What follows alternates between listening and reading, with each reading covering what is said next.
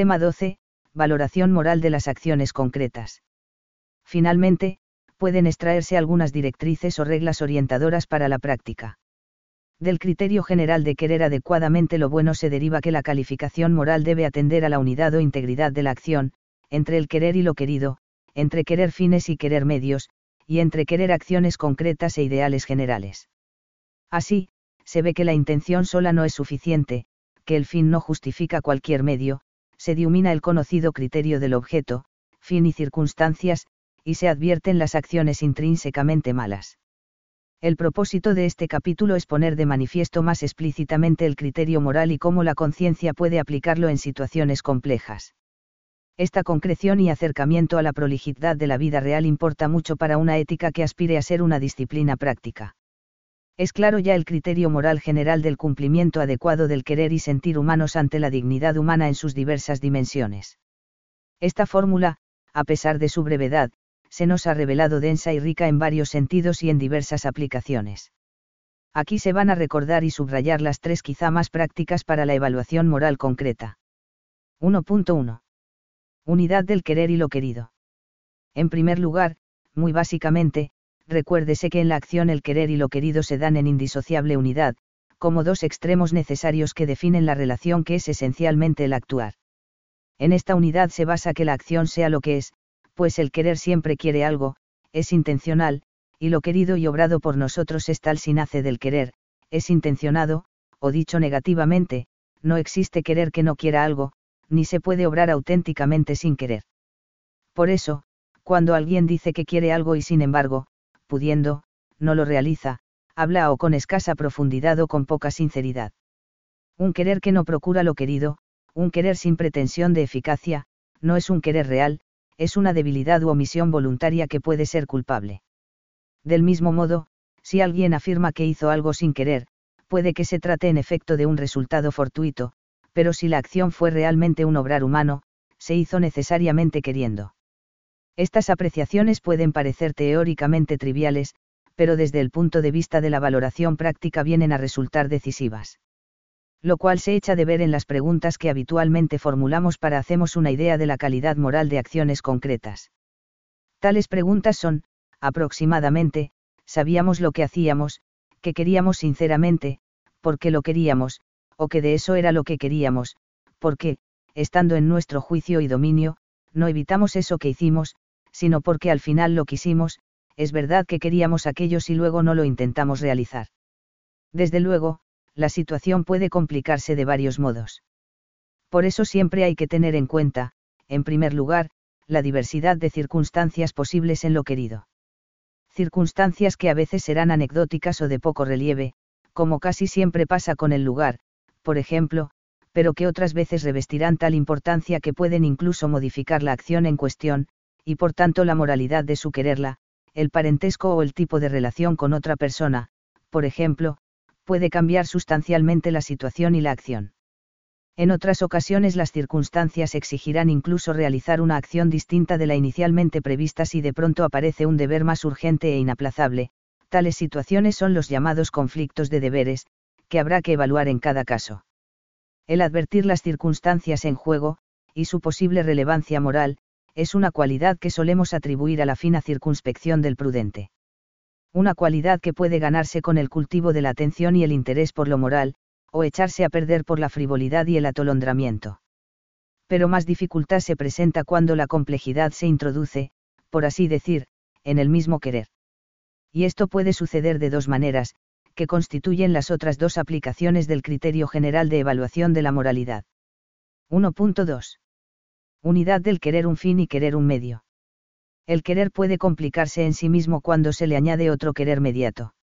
Son los casos en que queremos una cosa como fin, pero también debido a la estructura de la realidad otra como medio para la realización de ese fin. Aquí la ponderación de la conciencia tendrá que cuidar atender a ambas dimensiones del querer complejo, el querer el fin y el querer los medios concretos. Es decir, la responsabilidad del querer complejo no se limita a la del querer el fin obviando el querer los medios. El sujeto Boulenti es tan responsable del querer el fin como del querer los medios. El mínimo análisis psicológico de la acción revela una unidad del querer que no admite tal escisión ni reducción. 1.3. Unidad de un querer general y un querer concreto.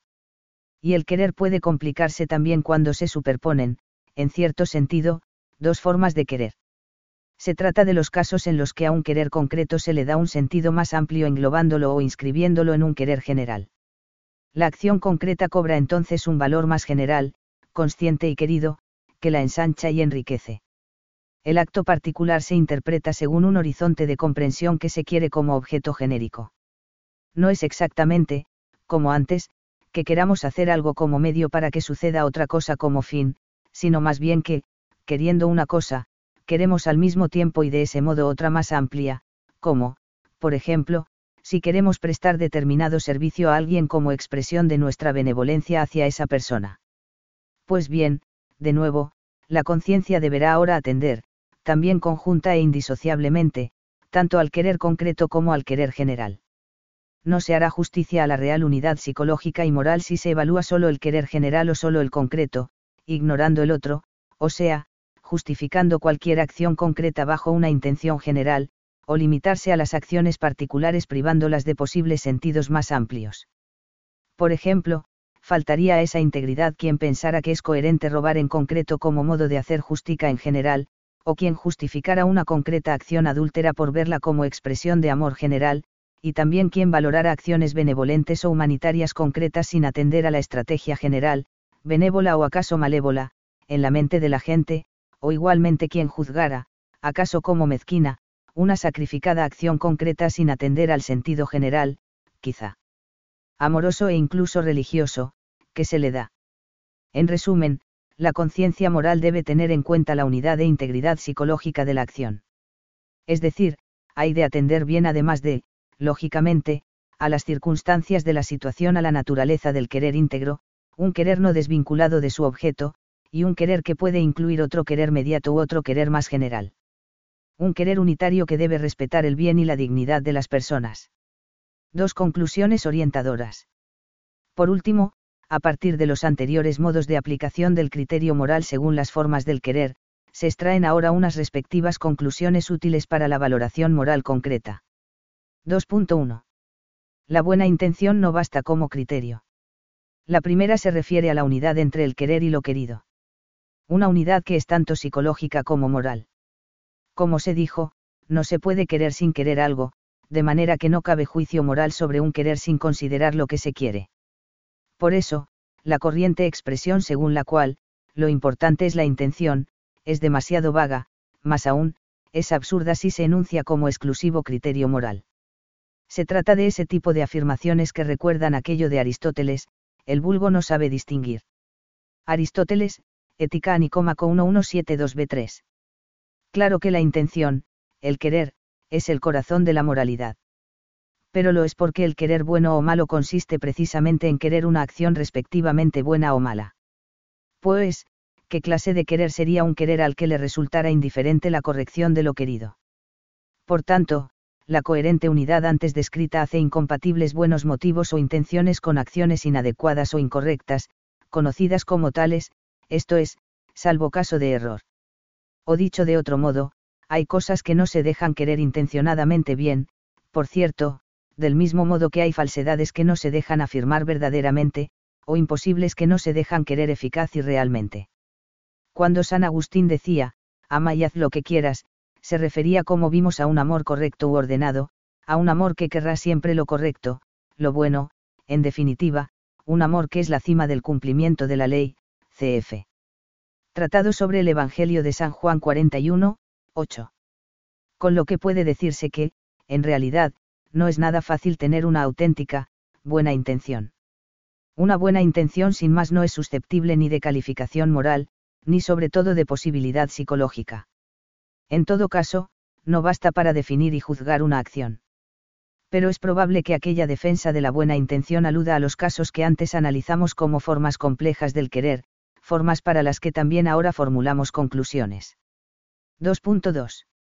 El fin no justifica los medios moralmente malos. La segunda conclusión alude a la unidad del querer un fin y el querer un medio. Ya antes se vio que ese querer complejo es consciente y responsable tanto del fin como del medio. El dictamen moral debe atender a las dos cosas. Algunas veces sucederá entonces que el medio, aunque no deseable por sí mismo, puede e incluso debe llevarse a cabo a la vista del fin perseguido, por ejemplo, la amputación que el médico efectúa para salvar una vida, o la privación de libertad para quien constituye una amenaza social. Muchas acciones de doble efecto que ya analizamos a propósito de la voluntariedad de las acciones se presentarán aquí. Pero otras veces nos toparemos con acciones que saltan a la vista como moralmente prohibidas, aunque acarreen un fin en sí bueno, por ejemplo, castigar a un inocente para mantener la apariencia de justicia y el orden público, o torturar para obtener información. Para estas últimas situaciones el sentir común ha acuñado el principio de que el fin no justifica los medios, moralmente malos, se entiende. 2.3. Coherencia entre el querer general y el concreto. En tercer lugar estaban los casos en los que se quiere una acción concreta confiriéndole un sentido y una intención más generales. De nuevo, aquí la conciencia debe tener en cuenta inseparablemente tanto el querer concreto como el querer general. Ambos actos o modos de querer deben ser correctos, y la unidad de sentido no los funde ni confunde, más concretamente, deben tener una coherencia entre ellos y ser conjuntamente buenos. En el ejemplo de antes, un servicio prestado se deja interpretar o vivir como una ayuda o una manifestación de amistad. Pero una acción indigna o la cooperación a ella no podría ser signo de ninguna benevolencia, como a veces sugiere el sentimentalismo irreflexivo. O, además de los anteriores ejemplos del robo o del adulterio, tampoco sería coherente ayudar, por, amistad, al drogadicto a conseguir estupefacientes, ni manifestar, sincera y amorosamente, afecto sexual a alguien con quien no se da la relación de donación y compromiso objetivos acorde con tal afecto. Es decir, esa añadidura de sentido general no justifica cualquier acción concreta. Algunos comportamientos no se dejan interpretar ni por tanto querer con un querer correcto y bueno más global, o, desde el otro lado, las formas generales de querer no se dejan concretar de cualquier manera.